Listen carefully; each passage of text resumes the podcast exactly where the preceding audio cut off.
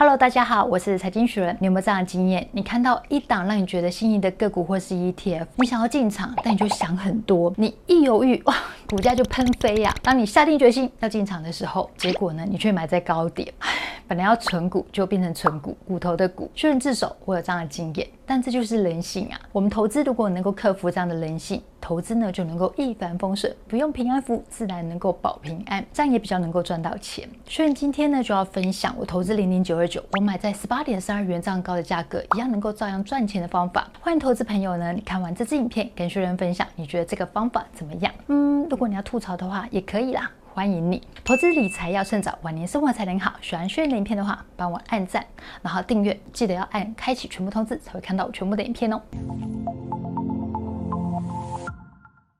先题外话讲一下哦，财经学人的 FB 呢，有一位投资朋友 The SH，哎，蛮感动的，他也蛮常跟学人互动的。有一天呢，他就给学人一个建议，我可以将我的口头禅“复利投资要趁早”改成“投资理财要趁早”，因为呢，投资理财是最基本、是最重要的事情。我很认同哦，所以呢，从这集影片开始，我要改掉我的口头禅，改成投资理财要趁早，晚年生活才能好。渲染这件事情呢，是要跟大家分享，我都会看投资朋友的留言哦，有任何建议都欢迎留言给我。正片开始，零零九二九挂牌上市五个月就达到千亿规模，创下国内 ETF 最短达到千亿规模的记录。这个记录呢，让前面的老大哥，还有让后面进来的弟弟妹妹，真的是倍感压力。其实，在确认知道零零九二九这档产品的第一个时间呢，我就对它很感兴趣。了，我就跟我朋友讲说，这档 ETF 一定会大卖。很简单，因为呢，它要打中投资朋友的需求。它是台湾第一档月配息的高股息 ETF。有没有听到关键字？月配息高股息，这又是第一档。我先前拍过一集影片呢，有分享常年殖利率最高的产业，包括有电子通路啦、资讯服务、电脑及周边设备，他们常年的平均殖利率呢都有到五趴以上。零零九二九，它的投资策略呢就是选择这些科技优息的产业去投资。那我当时看到零零九二九的成分股里面有几档成分股呢，是我还蛮认同的，比如说像新普啦、大连大。我先前曾经在我们的频道里面提到说，我对新普这档股票很有感觉。我在它股价八十多块的时候呢，我就开始在玩它，一直玩到它一百六、一百八十块左右。哎，因为太贵，我就玩不下去了。为什么用玩呢？因为我那时候呢，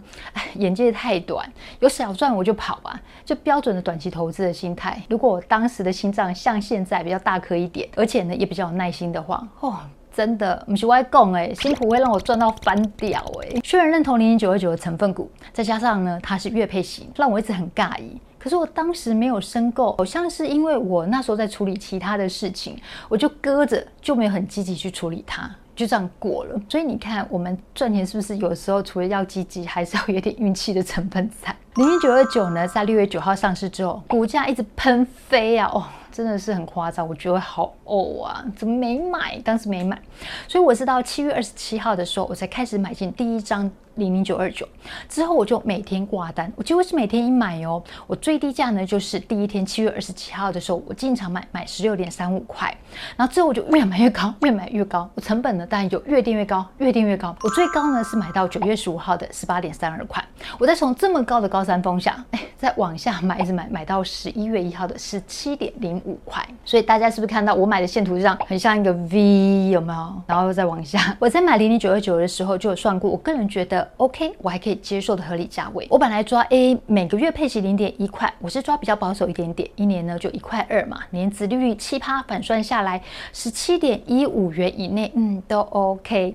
可是随着它股价越来越高，我发现我这样子算法，我买不到零零九二九，因为我的目的就是希望我退休之后可以每个月有现金流嘛，所以我买的张数要够多，我这样之后领呢才能够达到月领现金的那种效果。所以我就再放宽一点条件，我就改用每个月配息零点一一元来计算，那一年呢就一点三二元。如果说我一样抓年殖利率七八来计算的话，哎。不得了，我反算出来的合理股价是到十八点八五块以内都 OK 耶。自从我改用这算法去计算之后啊，我就再继续买，所以我才会买到后来的十八点三二元这样的价格。我不知道跟我一样买在十八点三二元以上的投资朋友哦，你是不是也是用这种方法来计算呢？欢迎在下面留言跟我分享哦。当我买在十八点三二元这样高价之后呢，我还是继续买。这时候零零九九呢，它的股价就从高点再往下修正到低点十七点零五元。我在持有这段期间呢，账上当然就出现负数啦。最差的状况呢，就差不多是将近负一趴左右。你别小看，哎，才负一趴，有什么好讲的？我持有几十张，哎，负一趴算下来，我亏损有几千块，将近一万块哦。如果你问我说，我买在十八点三二元，我心情呢会不会紧张啊？会不会忧郁啊？会不会睡不着啊？可以很肯定的告诉你，完全不会耶。因为我知道我投资的目的是什么，我有算过我可以接受的一个合理价位。那我也有看零零九二九的官网，他们官网每天都会更新最新的收益平准金的数字。我就算了一下，如果零零九二九呢，它还是维持稳定的一个配息零点一元来看的话，我们拍片今天是呃十一月二十二号嘛，官网的收益平准金呢有零点六八元，这还不含资本损益平准金哦。所以零点六八除以零点一，算下来大概是可以再配六个月。月，也就差不多可以配到二零二四年的五六月左右。你想想看，五六月之后是什么？答对了，接下来呢就七八月的除夕旺季了。所以你说会不会担心它之后配息配不出来？我个人是不太会担心啦。如果零零九二九它能够一直维持这样零点一元蛮稳定的一个配息的一个记录的话，这就蛮适合大家作为一个。退休现金流的一个考量哦，而且零零九二九它成分股呢也剔除掉我先前本来有疑虑的纬创调整后的成分股呢，我觉得哎还 OK，所以不论是配息啊还是成分股啊，都跟我原先投资的目的差不了太远，没有偏掉，所以我就能够比较放心，然后也比较能够安稳的再继续放着。其实你知道吗？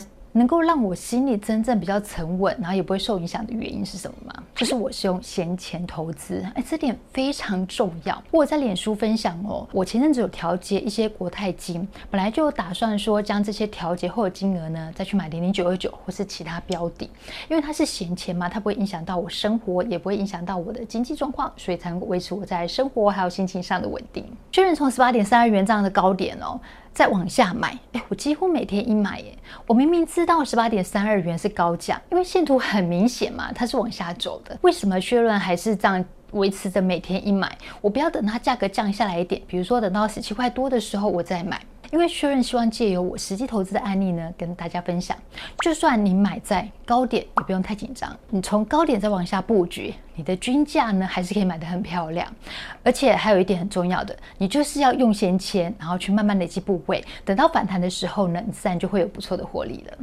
我们拍片今天呢是十一月二十号，虽然目前账上有四十四张，成本买在十七点零七块，报酬五趴，获利呢是三万八。你看，如果等到它回到十八点三二块的话，我的获利是不是更漂亮？所以喽，老生常谈的用定期定额搭配不定期不定额的方法，就能够买出微笑曲线，让你有不错的获利，这是真的哦。如果你愿意执行，然后呢也有纪律执行，你就会看到成果了。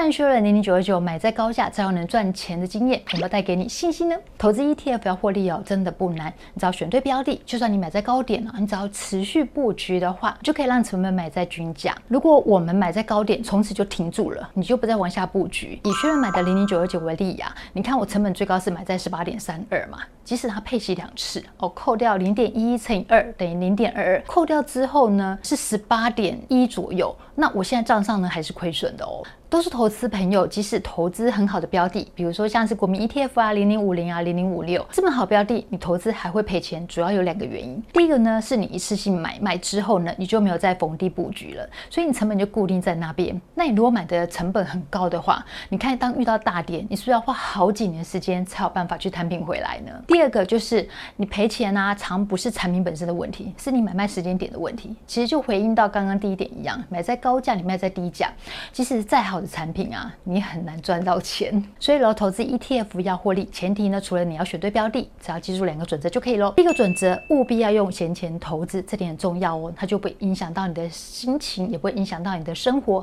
你不会因为急着要用钱，就赶快啊把它卖掉，赔钱卖掉啊，这就变亏损了，对不对？所以要闲钱投资。第二个准则那，当你看到下跌的时候，不要害怕，勇敢进场，越跌越要买，但前提还是最重要的，就是要选对标的，选错标的你就越。越买越惨，希望这期影片对你有帮助。虽然好奇，如果投资朋友你买在高价，你会怎么样处理它呢？你不理它，还是继续买？还是赶快卖掉它？欢迎留言跟我分享哦。来喽，学人口头禅来喽，投资获利简单三个步骤：选对标的，定期定额，然后爱选就完成了。投资理财要趁早，晚年生活才能好。喜欢薛的影片的话，帮我按赞、分享、订阅、开启下面小铃铛，要记得按全部开启，才会看到我全部的影片。拜拜。